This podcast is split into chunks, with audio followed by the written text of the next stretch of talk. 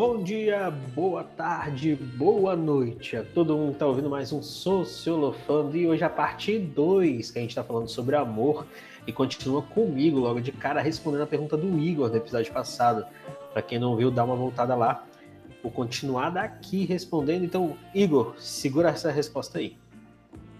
Não, eu acho genial. Até porque quando a gente fala sobre, sei lá, uma antropologia do amor, sei lá, a gente também fala sobre violência, né? Porque a ideia, a ideia da construção do patriarcado e do machismo, ela está diretamente atrelada à ideia de posse. E a ideia de posse está diretamente atrelada à ideia de consumo, de produto. Então, é tipo, a construção dos corpos, ela foi tida como objeto em si, sabe? Então, está diretamente atrelada a isso. Porque quando a gente pensa sobre violência, muitas das vezes, até quando a gente fala sobre feminicídio, sabe? O, a maior parte dos feminicídios, cerca de 90%, acontecem com o companheiro ou ex-companheiro da vítima. E isso já tem uma relação direta mesmo com a própria ideia de, de posse em torno do corpo do outro. Que muitas das vezes nas nossas relações, a construção de relacionamento está muito pautada em relação a isso. E e a confusão também sobre as formas de amor que a gente tem, né? O amor enquanto posse, o amor enquanto produto, enquanto objeto, ele também gera um, um processo da desumanização da, da, das relações. Então a gente começa a ver as relações como coisas, né? Que é por isso que talvez a gente tenha facilidade de apagar contatos, por isso que a gente tem a dificuldade de tirar pessoas da nossa vida com mero, sei lá, vou parar de seguir. E aí a gente acha que acabou o contato que a gente deveria ter com a pessoa. Porque isso é muito mais simbólico, às vezes, do que você, sei lá, parar de conviver e simplesmente deixar a convivência, deixar, fazer o, o, processo natural social, sabe? Tem gente que passou na nossa vida lá atrás que a gente não convive mais e a gente nunca quis demonstrar que a pessoa não faz mais parte da nossa vida, né? Quantas pessoas que vocês já conviveram na vida de vocês que, sei lá, nunca excluíram e não vão excluir porque não. Nem você vê a pessoa, nem a pessoa te vê, provavelmente. Mas tem pessoas que a gente faz questão, questão da exclusão para demonstração simbólica também, né? Acho que entra até numa discussão de poder também. O amor entra muito nessas relações de poder, numa microfísica do poder também. Porque quando a gente fala sobre amor, a gente não está falando somente sobre o indivíduo, né? É aquela parada que no início da nossa, da minha fala anterior, estava até atrelada a isso. Tem a ideia do eu, que é a ideia do ego, né? A minha própria forma de vinculação com o sentimento, e a ideia do outro, da outra pessoa, a ideia também dos corpos, a ideia das relações sociais, isso tudo está acontecendo simultaneamente na nossa cabeça. Mas e aí, galera? Vocês acham que dá para acabar esse episódio agora? Ou vocês querem continuar falando do amor? Falar sobre amor é gostosinho, né? Daria para dar vários episódios falando sobre amor, porque Daria. a gente está falando de vários, vários aspectos do amor, assim. Porque tem o aspecto da sexualização que pode ser relacionado também com a posse. E a concepção de amor como uma posse passa pela sexualização dos corpos. Então Exato. é como se fosse uma obrigação da pessoa ter o seu corpo disponível para a pessoa. Né? Ou achou outra pessoa achar que o corpo está disponível, e isso tem que ter um consenso. O amor se trata disso também. Consenso Sim. e uma relação dupla, né? Uma relação de, de, que é recíproca, não necessariamente dupla. É, não necessariamente dupla, né? É assim, tipo, eu acho que é uma relação, uma relação é. social complexa. Então, tipo, Isso. e que ela promove várias formas também de interpretação, né? Que ah, existe o amor que ele que que assim, que a galera começou a definir amor de uma maneira muito muito pragmática assim, mas eu acho que o próprio amor é muito complexo de se definir, porque como ele é uma relação, ele depende dos grupos sociais presentes e da forma que eles interagem pelos meios sociais. Então, tipo assim, um amor de uma galera reacionária, vamos dizer assim, vai ser um amor completamente diferente nas suas formas interpretativas de um amor de uma galera mais progressista. Porque as formas de liberdade. E aí entra essa discussão da sexualidade, porque até mesmo as ideias de liberdade enquanto corpo também falam muito sobre isso. Porque os aspectos comportamentais da sexualidade, elas estão diretamente atreladas às ideias de idealização que a gente tem sobre os corpos. Então, normalmente, a, a, as maneiras que a gente se relaciona, elas dizem muito sobre as formas que a gente também tem de outros relacionamentos que não são só amorosos dentro do âmbito social. Porque, na verdade, é, é essa que é a parte difícil da sociologia, que, na minha visão, é até difícil de explicar para a galera. Porque quando a gente fala sobre um fator, por exemplo, nosso tema central hoje aqui é o amor. Só que o amor, ele é o tema central, que ele puxa vários outros temas que eles não são separados, eles são simultâneos. Então, quando a gente está falando de sexualidade, a gente também tem que entender que a gente está falando sobre relação econômica. E, ao mesmo tempo que a gente está falando sobre relação econômica, a gente está falando sobre etnia. E ao mesmo tempo que a gente está falando sobre etnia, a gente está falando também sobre relações de poder. E isso tudo acontece simultaneamente. E quando a gente vai ensinar, a gente tenta separar para ficar mais uh, palpável assim a ideia, mas é muito complexo isso, né? É mais didático, didático. mais agradável para quem está ouvindo, né? Mas é. aí chega no momento palatável. aqui do podcast. Isso, palatável. Chega aqui no momento do podcast a gente fala, velho, o amor tem a ver com violência, porque a nossa forma de instituição das organizações do patriarcado, junto com o machismo, fizeram uma galera interpretar amor como posse, junto ainda com uma ideia de consumo, que a gente está consumindo pessoas e padrão estético. E, e a gente está consumindo pessoas e descartando pessoas, né, automaticamente. Então, isso tudo simultaneamente na cabeça do indivíduo. E aí tem uma galera que leva para o pessoal, tem uma galera que consegue ter essa visão, essa imaginação sociológica, né? Que eu acho que a gente podia até, assim, em breve gravar um tema assim, imaginação sociológica, que eu acho que é bem da hora, porque é algo muito é. complexo, é. não é algo fácil da gente imaginar a sociedade e visualizar da forma que normalmente a gente faz análise, porque eu me pego muitas vezes em sala de aula explicando os fatores em conjunto, principalmente para as turmas mais velhas, e às vezes eu vejo aquela carinha assim do bug mental me olhando, que aí eu tenho que separar de novo as instituições, sabe? Porque no primeiro contato com a sociologia, no primeiro ano do ensino médio, eu separo as instituições para ficar mais fácil. No terceiro ano eu falo tudo ao mesmo tempo. Então, tipo assim, a carinha de desespero, dor e sofrimento, ela aparece. Tipo assim, caraca, como, mas como assim o amor ele tem a ver com violência? É tipo, por que se amor é uma coisa boa, saca? E por que, que o amor tem a ver com pessoas e grupos sociais e movimentos sociais? Então tem muita coisa que é atrelada, porque até a própria ideia da liberdade de amar, ela se tornou uma pauta para os movimentos, uma vez que tem gente que não pode existir. Só que aí quando eu falo que tem gente que não pode existir, a galera fala, mas todo mundo existe. Mas é a forma de experimentação que a galera tem, né? Sobre as realidades que elas estão inseridas que também é uma outra coisa que a gente podia falar também de bolha social, né? Como que a gente bolha social. Bolha. Uma coisa que você me lembra, Gabriel, é do as pessoas falando dos vários direitos de amar, mas tem se falado muito em determinados grupos da sociedade o direito de odiar, né? O direito de não reconhecer a legitimidade do amor do outro que aí a gente pode fazer uma série, uma série de discussões assim. Agora isso Nossa, que você falou, Gabriel... muito. Eu Cara, me lembro é... agora da Patrícia Bravanel. Não sei nem se a gente já discutiu isso aqui que ela falou sobre Mas, é... conservadores. Vocês conhecem é, que, que até faz parte tocou bastante agora nesse fim de semana, fez parte até de um comercial meio polêmico aí das Casas Bahia, que é uma música do Johnny Hooker, né, que é o Flutua, que no refrão ele fala: ninguém vai poder querer nos dizer como amar, né? E, e é exatamente esse contexto. A polêmica é porque as Casas Bahia está envolvida na, na, o cara lá naquela condição lá de exploração de mulheres, aquela questão toda, mas é, é, é, esse tema do amor aí, como, como vocês muito bem falaram, é, falaram, é um tema muito amplo. Dá para criar vários subtópicos aqui, porque realmente dá para fazer vários episódios. O amor como, como posse, o amor como mercadoria, o amor como amor, o amor como. Enfim, mas é, é, que eu lembrei aqui, quando você está falando aí do. O Igor falou do, das diversas formas de amor. E, e, essa música fala muito bem desse contexto, né? Porque ninguém vai poder querer nos dizer como amar. Né? O amor é livre, né? Você que escolhe. Então, é... desculpa a interrupção, era só para porque senão eu ia esquecer disso. Não desculpo. Não, foi perfeito.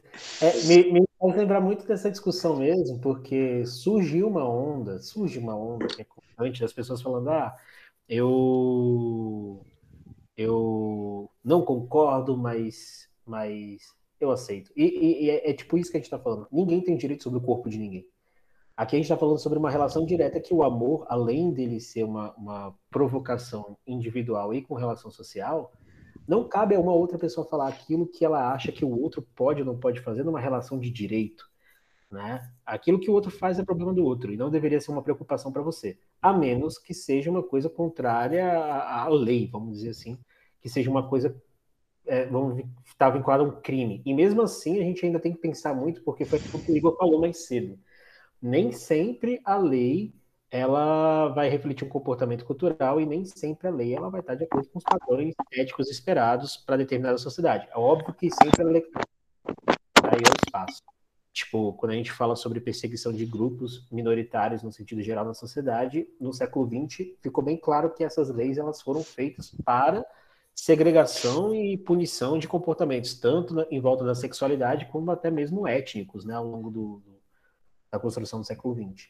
E isso ainda traz para a gente hoje uma, uma dinâmica de consequência muito grande. Eu lembro até, até falando sobre essa ideia dessa liberdade, como foi difícil para a gente, em determinado momento, falar sobre a liberdade, amor e gênero em sala de aula, né? que a gente encontra essas resistências até hoje, principalmente por conta de alguns grupos que eles não conseguem ouvir que pessoas existem, né?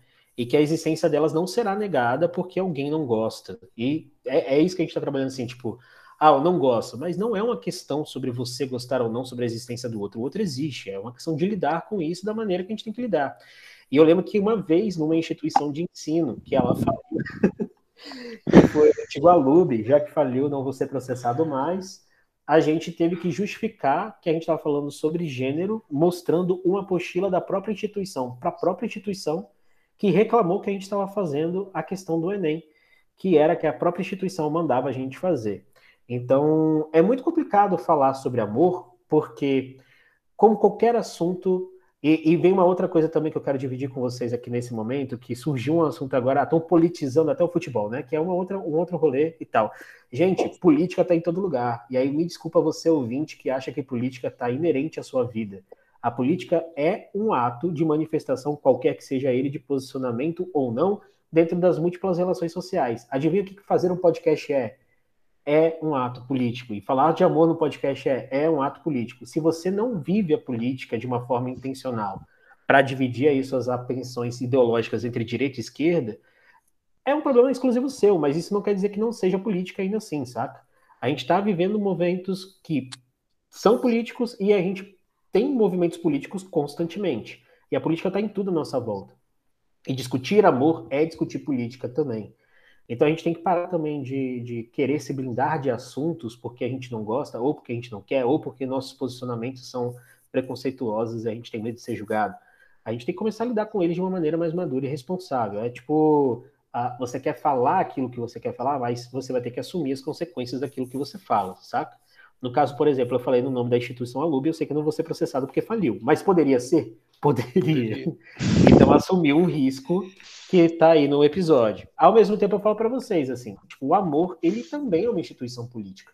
E como tal, vão haver disputas entre os segmentos para que determinadas formas de amor não existam. Só que essa discussão se torna muito inapropriada porque ah, entra naquele ponto assim, o que, que eu estou querendo evitar de fato? Entende? Eu estou querendo evitar manifestações de amor propriamente dita, ou eu estou querendo que outra pessoa deixe de ser da forma que eu acho que é repulsiva e eu consigo fazer isso, é porque eu quero que não exista aquela manifestação que ela vai deixar de existir. Então, tipo, é uma problemática que a gente já trabalhou em outro episódio que eu falo para vocês, que é a discussão entre uma sociedade que ela é muito egocentrada, principalmente do século XXI, versus uma intencionalidade social que a gente cobra de vocês, que é a empatia. E que a gente vive constantemente nessa contradição. Eu quero uma sociedade mais empática, mas é uma sociedade muito egocentrada. E aí é isso, assim. Fui nesse desabafo porque eu tô irritado, que acabei de ver uma notícia e fiquei irritado. Mas é isso. E joga o microfone. E joga o microfone. e joga o microfone. Não quero Mas, ó, Gabriel, essa, essa discussão aí sobre viver a política intencionalmente ou não é uma reflexão muito boa para a galera fazer. Sim. Porque determinados posicionamentos ou não são atos políticos.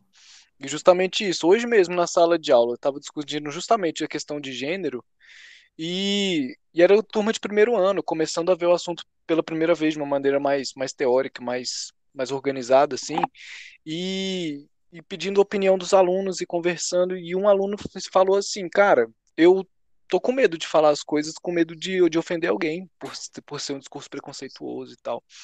E é interessante ver essa reflexão, que a pessoa percebe que tem determinados discursos que pode machucar a legitimidade da existência Sim. do outro. Se a gente está falando de reconhecimento do amor, a gente está falando do reconhecimento da existência, que nem você falou das pessoas, da existência das pessoas. E a própria existência é um ato político. E dizer que os outros não devem existir justamente porque existe essa esse ideal, a gente volta até na discussão que a gente começou. É um modelo ideal de, de amor que deve ser visto e outros devem ser extirpados da sociedade porque eu não concordo que eles existam.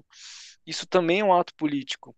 Agora, que nem você falou, é infundado, assim, é um pouco improdutiva essa conversa, essa reflexão, no sentido de que negar a existência do outro porque existe uma expectativa em relação ao que o mundo deve ser, de novo, a gente cai nessa concepção de um mundo ideal, de como ele deve existir, de como ele deve ser, como é que as pessoas devem agir, e pode pintar uma certa expectativa sobre o mundo que é irreal, que não existe. E aí fica justamente nessa angústia constante que todos os grupos sociais vivem, seja os que defendem as expressividades do amor, seja os que limitam elas, de que não tá bom para nenhum dos lados assim. De um lado não existe o reconhecimento dos amores possíveis, de outro lado existe a idealização de uma sociedade onde somente um tipo de amor é, é possível de existir. Acaba que os dois lados não se encontram e de novo duas bolhas se formam e, e, e sem, sem nenhum reconhecimento do, da, da própria existência do que é a vida, do que é ser humano, que é uma questão bem profunda assim. É, é assim, realmente a discussão está indo para outros lados, assim, mas vamos lá. Uh, é bem, bem interessante isso que, esse contexto que, que você colocou aí, Igor, porque, por exemplo, o aspecto aqui no Brasil, tomando como referência a nossa, a nossa realidade, é, vocês falaram de política, né? E nós estamos aí no epicentro de uma polarização política ao ponto de os dois lados do, do, desses polos não sequer ao menos é, tentar entender, tentar argumentar, tentar conversa, conversar e por aí vai.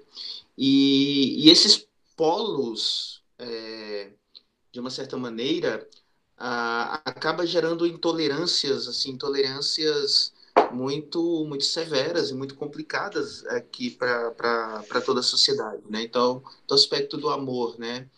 É, a tentativa de uma regulamentação específica voltada para um tipo específico de pensamento, né? Acabei específica para um tipo específico, meio redundante, mas tudo bem, vamos lá. É, e a não aceitação dos outros tipos, quando na verdade é, o ideal e é uma tendência no mundo hoje em dia em que todos os tipos serão é, igualitários, serão aceitáveis de maneira igualitária. E, e aqui, para nós, é, é, cada vez mais distante, porque a intolerância está cada vez maior.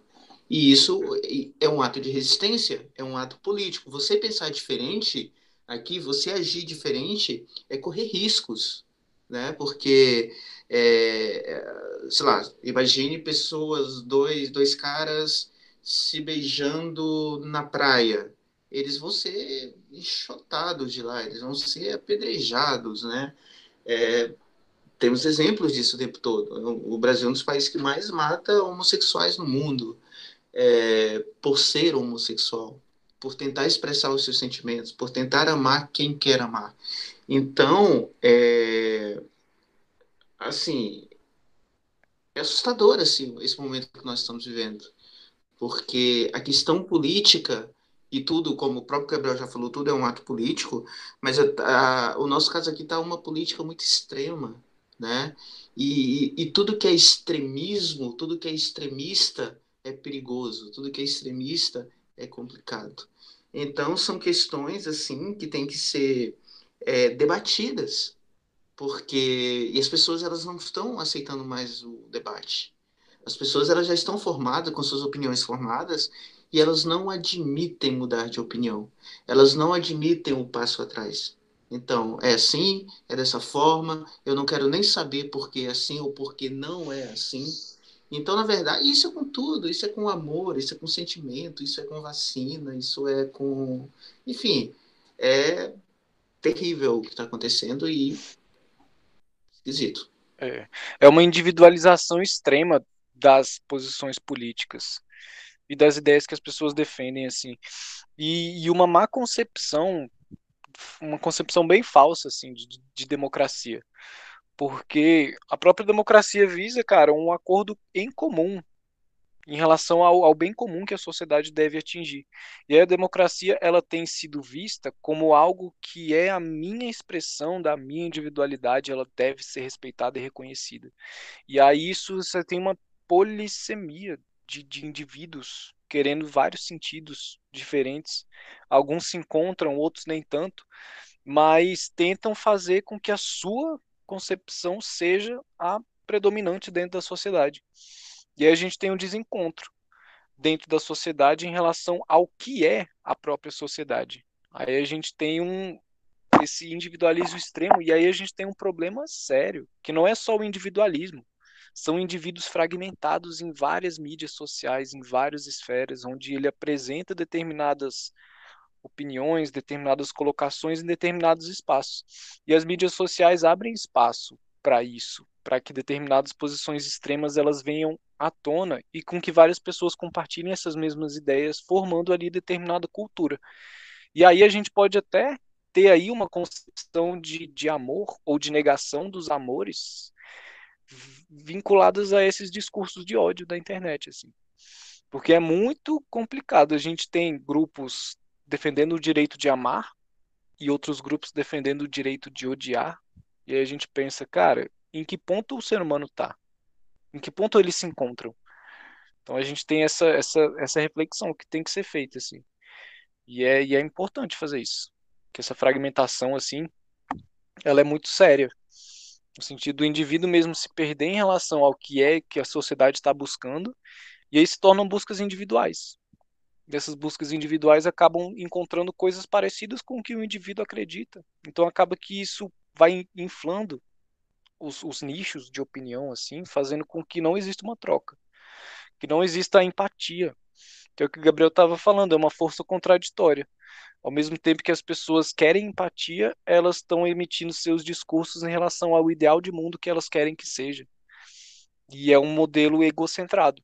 Então a gente tem um individualismo extremo do indivíduo fragmentado e uma busca por uma, por uma empatia que que é muito deficitária, muito difícil de ser encontrada, né? Então são coisas que a gente tem que discutir aí. Não é não, Gabriel? Sim, a gente tem que discutir demais, né? E... e, e essa discussão é muito complicada, né? Hoje mais cedo eu estava falando muito sobre o, o, local de fala, assim, que como é que a gente silencia essas, essas questões, né? E a gente vai silenciando as pessoas de formas diversas, sabe? E essa construção desses movimentos, elas trazem muita importância para a gente, assim, nesse cenário, porque é a pauta social construída a partir dessa discussão que a gente consegue perceber o que, que a gente tem que fazer para mudar, para a gente melhorar, para a gente conseguir incluir mais e tudo mais. E também diminuir as formas de discriminação, né? Porque quando a gente fala muito sobre esse movimento político, até que existem dentro de de vários ambientes, a gente tem que entender que a manifestação política ela é essencial. E assim, eu fico feliz que esse seu aluno até falou que ele está preocupado mesmo, porque tem que ficar, velho. A gente tem que se preocupar se a gente vai machucar o outro. A gente tem que parar de falar as coisas achando que a gente não vai produzir danos. É uma parada que eu sempre falo para eles assim.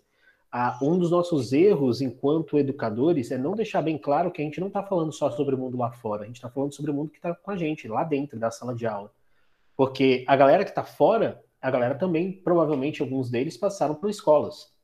E se a gente não fala que o preconceito é algo estranho, se a gente não fala que o preconceito é algo que não pode ser feito, que a discriminação é errada, se a gente não fala que a gente não tem que abarcar as diferentes formas de existência, é muito provável que essa violência ela vai ser reproduzida constantemente. Então, tipo, o problema não está só lá fora, o problema está dentro da minha sala, porque minha sala tem gente preconceituosa, nós somos preconceituosos, nós carregamos os nossos vícios, nós carregamos as nossas formas de crescimento, de experiências e tudo mais, e a gente tem que começar a admitir que a gente precisa mudar. Não é o outro. Porque, vamos falar a verdade, quando é que a gente admite que a gente carrega os nossos traços preconceituosos? Quando que a gente admite que a gente faz esses elementos? Então, enquanto, enquanto sala de aula, enquanto processo de educação, a gente precisa ter essa noção também. Porque eu acho que a gente externaliza a culpa, sabe? É, e aí, assim, obviamente que entra numa discussão de de como eu faço parte do, do padrão social, eu me vejo como um agente preconceituoso. Então eu entendo que eu sou um agressor em potencial, eu entendo que eu faço parte desse cenário. Eu entendo que eu já agredi, entende? E não é porque eu já agredi que eu tenho que continuar agredindo ou que eu tenho que negar a agressão ou que eu tenho que negar meus preconceitos. Eu tenho que trabalhar com eles para diminuí-los ou evitá-los ou não existir mais. Seja qual processo que eu estiver passando. Então é muito complicado porque a gente precisa disso enquanto construção social, porque a gente precisa pensar, velho, aquilo que eu falo pode machucar alguém. E pode machucar alguém porque, sei lá, eu tô falando que, ah, beleza, eu, eu acho errado, mas eu te aceito. Velho, não cabe você achar nada errado. Não é um problema teu, não é uma coisa sua. É uma coisa que é a existência do outro. A existência do outro ela se dá independente da sua vontade, das suas colocações, das suas opiniões, das suas crenças, dos seus valores. E isso a gente tem que começar a internalizar de uma maneira mais individualizada. Porque essa é uma realidade prática que a política ela está envolvida no sentido de tudo ser político. E, e não é tudo no sentido é, literal, tá? É no sentido de participação mesmo dos elementos sociais. Enquanto a gente vive em sociedade, a gente está vivendo política. E tentar evitar isso é um, é um caminho que se torna, para mim, uma discussão cíclica da inutilidade. Porque, tipo assim, quando alguém fala para mim, ah, é, politizar o futebol. Velho, pelo amor de Deus, não sabe a história do futebol. Essa pessoa não sabe a história do futebol, ela não sabe que no século XX a ditadura militar implementou o futebol brasileiro com clara intenção de se ganhar uma Copa, fez toda uma propaganda, velho. A gente canta a musiquinha da ditadura militar até hoje. E, tipo assim, o futebol foi utilizado como elemento político muito forte. E o Luiz tá cantando a musiquinha, ó. É isso, cara. Agora, assim, o amor não é político? Claro que o amor é político. Porque quanto mais eu deixo a existência do outro que me incomoda existir de fato, ter legitimidade, mais eu consigo fazer com que a minha repressão de controle ela seja legitimada pelos meus grupos sociais. Então a gente tem que começar a trabalhar a política de uma forma muito mais tranquila, assim, no sentido de mostrar, velho, isso é política, isso é uma discussão de direito, isso é uma discussão de legitimidade. E, pô, ninguém valida a existência da heteronormatividade. Ninguém chega para um hétero e fala, eu te aceito, embora não concorde com o seu comportamento. Então não cabe falar isso sobre outras relações. Não faz sentido. Porque se existir esse tipo de discurso para qualquer tipo de relação em torno da construção de gênero, aí é um ponto que a gente vai ter que ver, beleza, se todo mundo pode ter esse tipo de configuração social opinativa, a gente vai poder admitir que isso é possível. Agora, enquanto uma cultura que ela é dominante invalidar a outra com esse tipo de discurso, me desculpa você que está ouvindo aí, mas a gente vai mandar você é, dar uma lida em algumas paradas né? Ah, e ver tá. ah, acharam que eu tava ficando bravo, né? Nós vamos ter que mandar você dar um bloco. Vamos dar um bloco. Então. dar um bloco. Não, dar uma lida nas paradas, ver uns filmes, ver uns documentários, estudar, porque fica difícil assim te defender, ouvinte que pensa. Ler, ler, ler, é importante, ir além das manchetes, né? O e... aprofundamento é sempre é, entender, né? Não é só criticar. Criticar Exato. com fundamento. Isso é importante. Mas é isso, então, acho que deu, hein, galera? Fizemos parte 1 e parte 2 já. Então é isso. Olha só. Deu, deu muito e deu bom. Deu muito e deu bom. Então é isso, galera. A gente volta em breve. É... Beijoquinhos para vocês. Que vocês amem aí no Dia dos Namorados e nos outros dias também. E fica aí a nossa visão sociológica sobre essa construção toda. Até Sim. mais. Amem sempre, amem muito, amem hoje, amem qualquer dia. É isso. Muito amor para todos e todas. Amor e dor.